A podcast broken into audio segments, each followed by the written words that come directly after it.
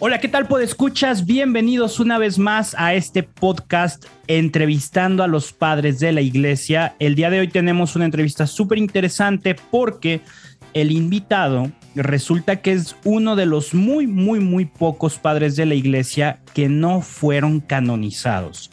Nos va a platicar un poquito de qué, qué sucedió ahí, por qué se trabó el proceso, por qué no fue considerado, sí fue considerado, pero al final no. Qué rollo, ¿no? Además de que tiene un nombre súper original y que muchas veces se confunde con los orígenes del cristianismo porque precisamente él se especializa en eso y ese es su nombre, Orígenes. Bienvenido, qué placer tenerte aquí con nosotros en esta entrevista, Orígenes. ¿Cómo estás? No, hombre, Manu, el placer es mío. Estoy excelente, contentísimo de estar aquí contigo y con tu público. Buenísimo, muchísimas gracias. Nosotros también encantados de que estés aquí. Y bueno, me gustaría empezar esta charla hablando un poco sobre tu infancia y tu juventud. Eh, estuve leyendo, vi que naciste allá por el año de 1800, 1800, hoy nomás, ya te estoy dando mil años de más, por el mil, mil y cacho más. Eh, naciste por el año de 185 después de Cristo en la ciudad de Alejandría, eh, tengo entendido que en la parte norte de Egipto. Y según entiendo, es una zona portuaria. Viviste ahí con tu familia durante varios años, ¿no? Sí, así es, Manu.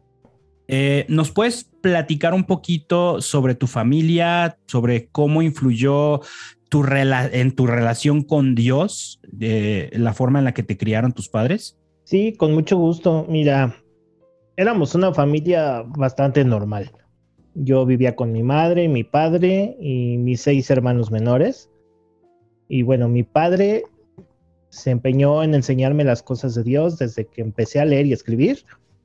Y debo decir que no fue solo la teoría, sino que nos enseñó el verdadero ejemplo que un cristiano tiene que dar hasta el punto de que él entregó su vida por la causa de Cristo. O sea, es que tu, que tu papá fue mártir.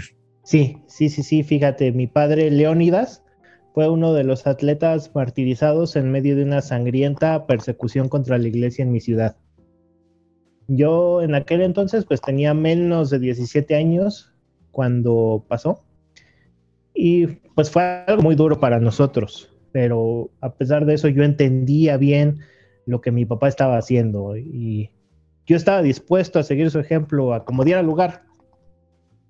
Imagínate que cuando lo apresaron, también quise ir al martirio, pero no pude. ¿Y sabes por qué? ¿Por qué no pudiste? Digo, me imagino que qué bueno, pero ¿por qué no? eh, pues mi mamá me escondió la ropa y desnudo no iba a salir a ningún lado. Clásico de mamá, ¿no? claro, sí, sí, sí. Entonces, pues yo lo que hice fue que le escribí una carta a mi papá y se la mandé a la cárcel. Y yo le decía que pobre de él donde cambiara de opinión por nosotros, que él siguiera porque nosotros lo apoyábamos en su decisión. Buenísimo. Me imagino que, que, este ejemplo de tu papá pues inspiró fuertemente tu, tu caminar como cristiano el resto de tu vida, ¿no? Ah, definitivamente, Manu. Fíjate, ese ejemplo supuso una gran responsabilidad para mí y de cierta forma me sentí obligado a dar un buen testimonio yo también, porque pues, ¿de qué te sirve tener un papá mártir si yo no tengo buena conducta y no honro pues su nobleza o su testimonio? Sí, totalmente de acuerdo. Sería, sería un testimonio casi desperdiciado, ¿no? Una oportunidad única. No cualquiera tiene, tiene la cercanía de, vivir, de compartir la vida con, un, con una persona que, que, ofrece su vida en el martirio. Oye, y nos decías que tenías más o menos 17 años cuando pasó eso, ¿verdad? Sí, sí, casi los cumplía. Ok, estabas, estabas muy chico. Eh, a esa edad, yo, quién sabe qué estaba haciendo, yo creo que tarugueando en mi vida y, tú ya estabas ahí siendo testigo, testigo de un mártir y, con, y, contemplando tú mismo ofrecerte como mártir, mártir. Entonces, eso es, está bastante fuerte, es de admirar. Me pregunto cómo fue para ti, para, para tu familia, eh, la vida después de, este momento, porque pues tú apenas eras un joven, tu mamá se queda viuda, tus hermanos se quedan sin papá también. ¿Cómo, cómo vivieron esos momentos después de, la muerte de tu papá? Pues mira, considerando, era el, finales del siglo II, principios del III, pues no fue nada fácil. Eh, cuando mi papá murió, pues me quedé solo con mi madre y mis hermanos y sin lo esencial, porque no solo lo apresaron y lo mataron, sino que confiscaron todos sus bienes y me tocó encargarme de mantenernos a todos. sí, empecé a trabajar como maestro, vendí mis manuscritos y con la ayuda de una señora muy amable y bastante adinerada que admiraba mi trabajo, pues con eso salimos un poco adelante. Órale, súper bien. Nunca falta la gente con buena voluntad, ¿no? Que está atenta, que nos apoya. Eso está súper bien. Es, creo que es como, como una característica muy presente en el desarrollo de la historia del cristianismo, ¿no? Como que abundan estas personas de, de ganas, como los clásicos buenos samaritanos que, que no se tocan el corazón para ayudar a los necesitados. Y qué chido que ustedes que contaron con el apoyo de esta señora. Oye, y en ese tiempo entonces eh, mencionaste que, habla, que, que, vendiste tus manuscritos. ¿Fue en esa época en la que comenzaste a dirigir la escuela de retórica? Sí, ya para entonces tenía 18 y en la escuela tuvimos muchos alumnos y fíjate que la frecuentaban muchos paganos. También ahí salieron muchos mártires, confesores y neófitos. Neófitos, ¿a qué te refieres con esa palabra, más o menos? Bueno, eh, así le decimos, o les decíamos, no sé, en la actualidad, a los que recién se habían convertido al cristianismo. Me tocó enseñarles a muchos recién bautizados y de hecho con ellos se me iba mucho tiempo. Gran parte de mi tiempo se los dedicaba a los recién conversos. Pues tenías como, como vocación, vocación pedagógica, ¿no? Que ¿te quedaste mucho tiempo enseñando en la escuela? No, no fue tanto. Eh. Tuve que interrumpirlo ese trabajo en Alejandría para hacer unos cuantos viajes. Ah, entonces eras viajero. Eh, tampoco tanto, pero creo que en total fueron como cinco viajes los que hice. Uno en el 213 fui a Roma. El segundo fui a Arabia a conocer al gobernador. Fui a Palestina a predicar en el 215. Y unos dos años después la emperatriz Mamea me invitó a Antioquía y ya bastantes años después fui a Grecia, pero pasé por Cesarea donde me ordenaron sacerdote. No, pues poquitos tampoco fueron, ¿eh? O sea, sí te aventaste tu, buen kilometraje de trayectos. Pues ahora que lo dices, creo que sí. ya los guaraches ya, ya merecían un cambiecito, ¿no? Oye, y por lo que veo, eso de andar viajando, mm, pues lograste compaginar la cuestión de estar viajando con, con la labor de estar escribiendo, ¿no? Me gustaría que habláramos brevemente de estos escritos. En primer lugar, eh, tenemos tus comentarios. Eh, así los conocemos en nuestra época, los comentarios de origen, ¿no? Me imagino que no son comentarios así random de, ah, mira, qué bonito árbol, ¿no? Eh, platícanos en qué consistían esos famosos comentarios. Pues como su nombre lo indica, Manu, eran mis comentarios sobre las escrituras. Hice varios libros sobre ellos y básicamente no son más que una interpretación continua del texto inspirado. Ok, entonces me imagino son bastante extensos también, porque pues solo las palabras en el principio era el verbo del Evangelio de San Juan te dieron material para un rollo entero que te aventaste. claro, pues aparte Juan es tan filosófico que... Sí, sí, hay que darle. Exactamente. Y sí, lo que pasa es que las Sagradas Escrituras me apasionan y le dediqué mucho tiempo a estudiarlas y a interpretarlas. Y a veces me emocionaba, ¿no? Y sin darme cuenta, pues ya me había vetado varios rollos. Pero fíjate, o sea, está interesante porque no solo escribías, sino que también te dabas la tarea de predicar, ¿no? O sea, no, estabas un ratote de tu día ahí escribiendo, transcribiendo y estudiando y a otra mitad del día te la hablando con la gente sobre esto. Es cierto que el rumor ese que corre de que, de que daba sermones todos los días, así diario, diario, porque tenemos muchísimas homilías tuyas traducidas incluso a varios idiomas y se corre esa idea de que Orígenes todos los días religiosamente predicaba en las calles y en, las, en los templos y en todos lados. Bueno, bueno, bueno. Todos los días, no. Había días en los que obviamente tenía otras cosas que hacer o andaba muy cansado como cualquiera pero en general sí, sí predicaba muy a menudo. Además, ten en cuenta que también hay unos cuantos escritos, creo que se llaman, se llaman Tractatus Originis, que no son míos. Así que quizás no sean tantas homilías como te imaginas. Bueno, sí, eso sí, también abunda la piratería desde, desde primeras épocas del cristianismo, ¿no? Pero igual y sí son muchos, ¿no? Porque por algo te conocemos como con el sobrenombre de el padre de la homilía en estos días. Hombre, qué honor. Puede ser, pero la verdad sí me gustaba mucho este tipo de literatura y por eso la usaba mucho para compartir mis mensajes. Qué chido, qué chido, la verdad. Bueno, chido, no sé si me entiendas, qué chido es como qué bonito, qué padre acá en, en lenguaje mexicano. Y bueno, claro, este, la verdad es que han sido muy útiles para encontrar detalles instructivos sobre las costumbres de la iglesia primitiva, sus instituciones y todo lo que se hacía. Todos estos comentarios y escritos que tú hacías son una fuente riquísima de información para nosotros. Eh, pero bueno, Ah, en otra cosa que hemos encontrado en torno a tu persona, también son, son los famosos escollos. Eso a mí me suena como a comida típica de algún lugar de Centroamérica, pero estoy seguro que no anduviste por Centroamérica. Entonces, explícanos un poquito qué son los escollos, de qué sirven, cómo se comen, para qué, quién los hace o dónde los venden. Sí, ahora que lo mencionas, puede sonar a comida, pero no. Los escollos son notas exegéticas, filológicas o históricas sobre algunas palabras o pasajes de la Biblia. A ver, vamos paso a paso. Entonces ya pasamos de un platillo de Centroamérica a uno de quién sabe dónde. ¿Qué son exegéticas? Notas exegéticas. Mira, la exégesis es como se le llama a la explicación o interpretación de textos o escritos, principalmente de la Biblia. Y este es un tema que para mí es sumamente importante. Sí, me imagino que, todo este rollo, pues claro que es súper importante el, esto que dices, ¿no? De explicación o interpretación de textos escritos, pues a eso dedicaste prácticamente toda tu vida.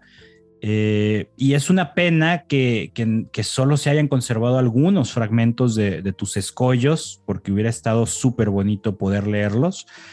Y fíjate que dentro de este tema de, los documentos que se pierden, eh, pues tampoco tenemos muchas cartas tuyas. Sabemos que se escribieron muchas, que escribiste muchas, pero apenas hemos recuperado algunas. Tenemos una dirigida a San Gregorio Taumaturgo sobre la lectura de la escritura de la Sagrada Biblia.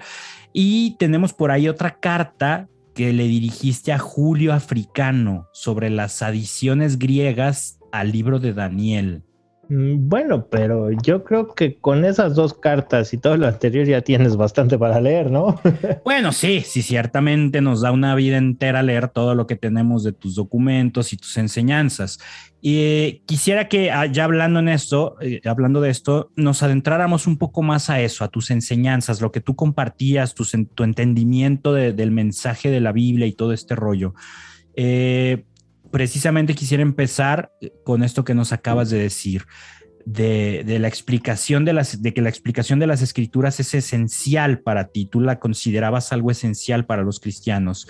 Eh, sé que para el estudio de la palabra creaste un sistema bastante interesante y me gustaría que nos compartieras en qué consistía lo que hoy llamamos la triple lectura. Y la triple lectura. Claro que sí, Manu, con mucho gusto. Mira, básicamente son tres modalidades que utilicé para estudiar la Biblia. El primer paso es entender bien lo que está escrito y conocer lo que la escritura quiere decir literalmente. Para esto se busca tener el texto más seguro y la edición más fidedigna. Lo que yo hice en ese sentido fue redactar una edición de la Biblia en seis columnas. Una columna tenía el texto original hebreo en caracteres hebreos, la segunda tenía el mismo texto hebreo, pero en caracteres griegos, y luego las otras cuatro columnas tenían cuatro traducciones distintas al griego para poder comparar todas las formas de traducir. Eso es un trabajo enorme, ¿no? O sea, ya de entrada la Biblia en hebreo, caracteres hebreos, luego hebreo, no, no, es, es muchísimo. Qué ventaja que, que, ya en esta época tenemos la Biblia en muchísimos idiomas y no tenemos que hacer lo que tú hiciste de, de tú ponerte a traducir y todo este rollo, ¿no?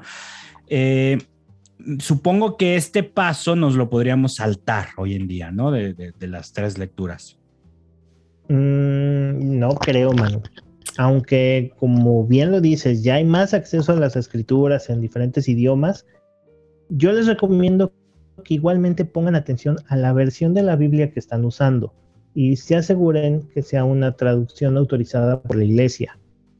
Nunca está de más confirmar bien el material, porque ahora especialmente con esto del Internet se encuentran muchas versiones que no necesariamente son las apropiadas. Bueno, eso sí, es, es fácil toparte con tradu traducciones que luego cambian un montón el significado original de, de, lo que se dijo, de lo que se escribió. Eso sí es cierto. Así es. Y es súper importante conocer bien el texto como tal. En segundo lugar, yo lo que hacía era leer sistemáticamente la Biblia y hacer los comentarios de los que ya hablamos, estudiando los versículos a profundidad colocando notas filológicas y doctrinales. La idea era conocer bien y con exactitud qué querían decir los autores sagrados. O sea que en el primer paso buscabas entender el significado literal del texto y ya en el segundo buscabas entender la enseñanza y el mensaje de ese texto. Exactamente, Manu. Ya en tercer lugar, me dediqué a predicar la palabra a un grupo de personas bastante diverso, tanto en mis clases como en mis homilías. Trataba de que la gente entendiera las diferentes dimensiones del sentido de la Sagrada Escritura. A ver, platícanos un poquito de esas. ¿Cuáles son esas diferentes eh, dimensiones? Mira, está la primera, que es la del sentido literal, que encierra profundidades que en un primer momento no se notan. La segunda es el sentido moral, o sea, ¿qué debemos hacer para vivir la palabra? Y la tercera dimensión es el sentido espiritual, que nos enseña que la unidad de la escritura en su desarrollo nos habla de Cristo. Y todo esto lo entendemos por medio del Espíritu Santo. Órale, esto está súper interesante, ¿eh? pero eh, a ver, vamos paso a paso, vamos un poquito a desmenuzarlo más. Eh, me gustaría volver un poco al, al, asunto este de la triple lectura, porque tengo una pequeña duda por ahí. Tú primero usaste una modalidad y cuando terminaste con la primera cambiaste a la segunda y así te fuiste yendo? No, no necesariamente. Estas tres modalidades eran complementarias y a veces usaba más de una a la vez y así dependiendo del texto y del momento. Ok, ok, sí, justo por ahí era mi duda. Y entonces, ¿estos estudios también incluían la parte del Antiguo Testamento o solo los estabas aplicando a los escritos más actuales, Nuevo Testamento y todo este rollo? Eh, claro, mira, uno de mis principales objetivos era promover la lectura cristiana del Antiguo Testamento porque había muchas teorías de herejes que decían que el Antiguo Testamento era contrario al Nuevo y por eso lo rechazaban pero sabemos que no es así, que ambos conforman una unidad. Sí, totalmente, se, se van complementando. Eh, algo que también me llama mucho la atención de tu dedicación a las escrituras es que a través de estos estudios iniciaste un cambio irreversible en la historia de la teología. Me gustaría que nos contaras un poco sobre qué era la teología para ti, qué significaba la teología. Ok, para mí, la teología está fundamentada en las escrituras. Esencialmente se trata de explicarlas y comprenderlas. Creo que necesitamos pasar de la letra al espíritu de la palabra para poder progresar en el conocimiento de Dios. Está súper bien eso. La verdad me parece increíble cómo lograste que tu amor por estas, por las escrituras, eh, pues impregnara todos los ámbitos de tu vida, que no te quedaste como, como siendo el estudioso y listo, sino que fue estudio, pero lo que aprendo me lo llevo a, a, que, a que sea la pauta para mi vida. Y bueno, cambiando un poquitito de tema, también me gustaría que conversáramos sobre esto que se conoce como el origenismo, porque hay algunas cosas que, no nos quedan muy claras del mm. todo. Eh, mira, este tema del origenismo también es un poco complicado para mí. Eh, pero, ¿por qué está complicado si a final de cuentas, pues es, es como tu propia doctrina, ¿no? Es que ese es el problema. No es exactamente mi propia doctrina, sino más bien un número de doctrinas que me han atribuido y hasta mi nombre le pusieron, pero que no necesariamente son cosas que yo haya establecido como una doctrina. Lo que sí puedo decirte es lo que yo pensaba sobre algunos de los puntos que el origenismo señala, si te parece. Ah, ok, ok. No, pues sí está delicado el asunto. O sea, si te están adjudicando todo este rollo con razón, luego termina medio confuso y, dudoso por ahí. Qué bueno que, lo aclaras. Eh, pero sí, me, me, parece muy bien esto que propones. Vamos checando. Lo primero que me gustaría que nos contaras es ¿Qué opinas tú sobre este tema de la iglesia y la regla de fe? Mira, para mí los cristianos solo tenemos dos luces que nos guían aquí en la tierra. Uno es Cristo y la otra es la iglesia. Entonces, yo siempre apelaba a la predicación eclesiástica y a la regla de fe. Y en ese sentido, por ejemplo, yo entendía que quien vaya a interpretar la Sagrada Escritura no debe confiar solo en su propio juicio, sino irse por la regla de la iglesia instituida por Cristo. También a la hora de desenmascarar los errores doctrinales, yo solía utilizar el principio de autoridad. Y pues reconozco que en algunas cosas pude haber cometido errores, al fin y al cabo soy humano, pero mi intención pues nunca fue promover ni herejías ni nada parecido, sino que siempre traté de que mi forma fuese lo más católica posible.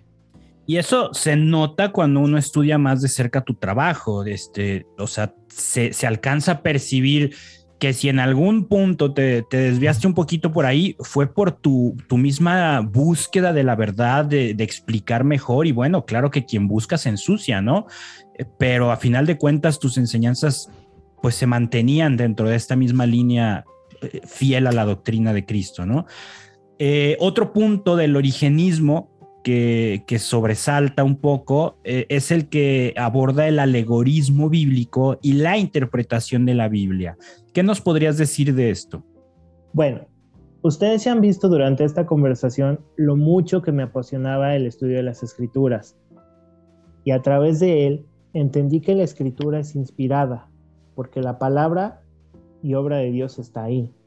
Pero, asimismo, el autor inspirado estaba en pleno uso de sus facultades y completamente consciente de lo que escribía, que no estaban en un estado de trance, no lo escribieron poseídos, porque esas son manifestaciones de los espíritus malignos y así Dios no actúa. Y por eso es entonces que, que la Biblia tiene tantas imperfecciones no es que tenga tantas imperfecciones, porque las que hay se convierten en perfecciones que nos llevan al significado espiritual y a la, alegoría. Mira, aquí lo importante es que si la escritura viene de Dios, debe tener las características de todo lo que Dios hace, que son verdad, unidad y plenitud. La escritura no puede ser mentira, por lo que no podemos admitir en ella errores ni contradicciones. Entonces, eh, por así decirlo, ¿qué, debe un, ¿qué debemos de tomar en cuenta a la hora de interpretar la palabra de Dios, contemplando esto que nos dices? Mira, Manu, para mí hay dos reglas. La primera es que la escritura se debe interpretar de manera digna de Dios, que es el autor. Y la segunda es que lo escrito no se debe adoptar cuando implique algo absurdo, imposible o indigno de Dios.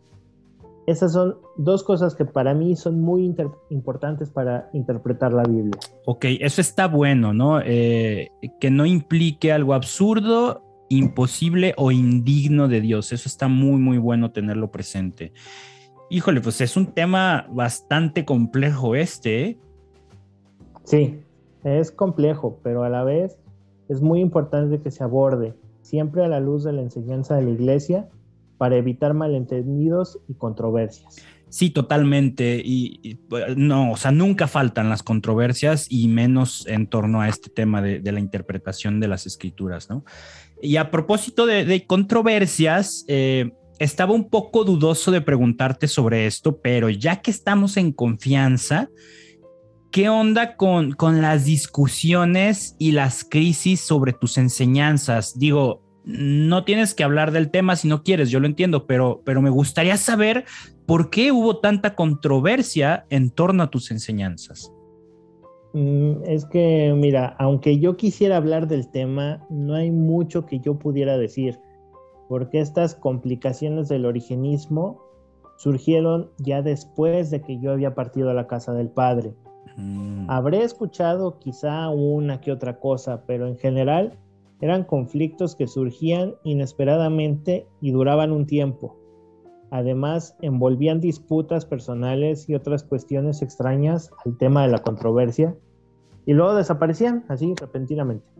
O sea que lo más probable es que la controversia fuese superficial y que realmente tus enseñanzas no fueran el único punto en discusión, sino que, que quizás se mezclaron varios temas por ahí. Sí, sí, sí, eso es lo que yo creo es como la duda de si se anatemizó o no el origenismo y lo que yo enseñaba.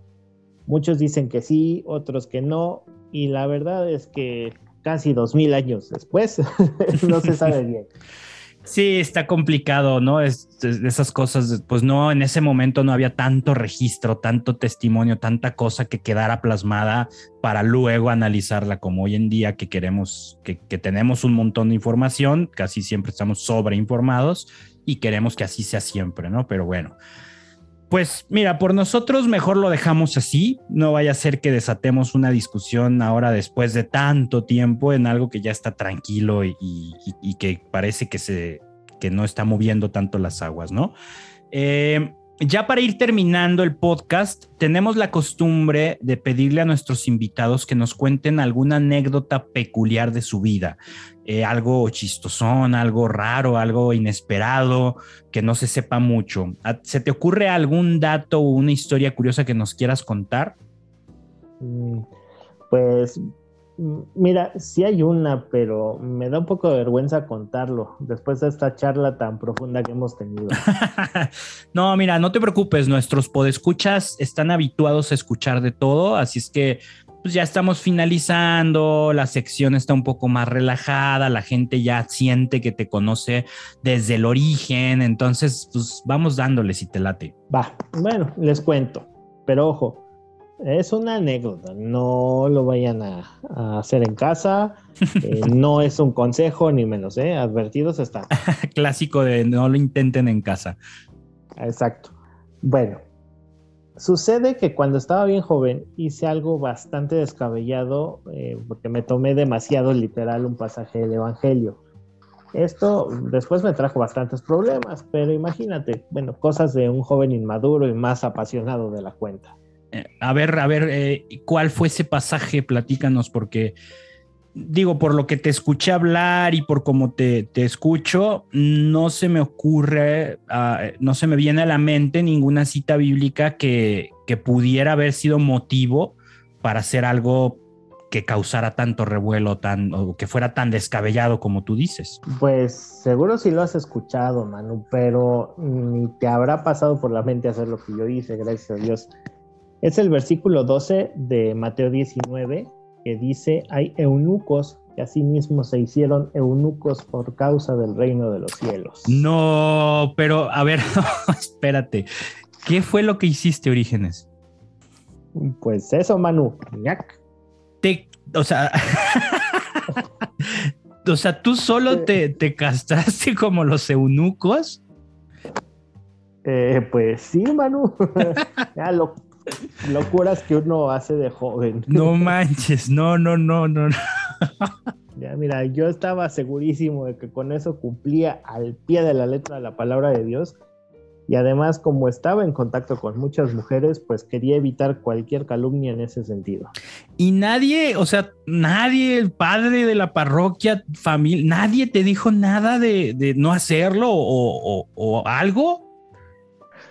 Pues no, mira, es que yo lo hice en secreto. No le conté nada a nadie y traté de disimularlo.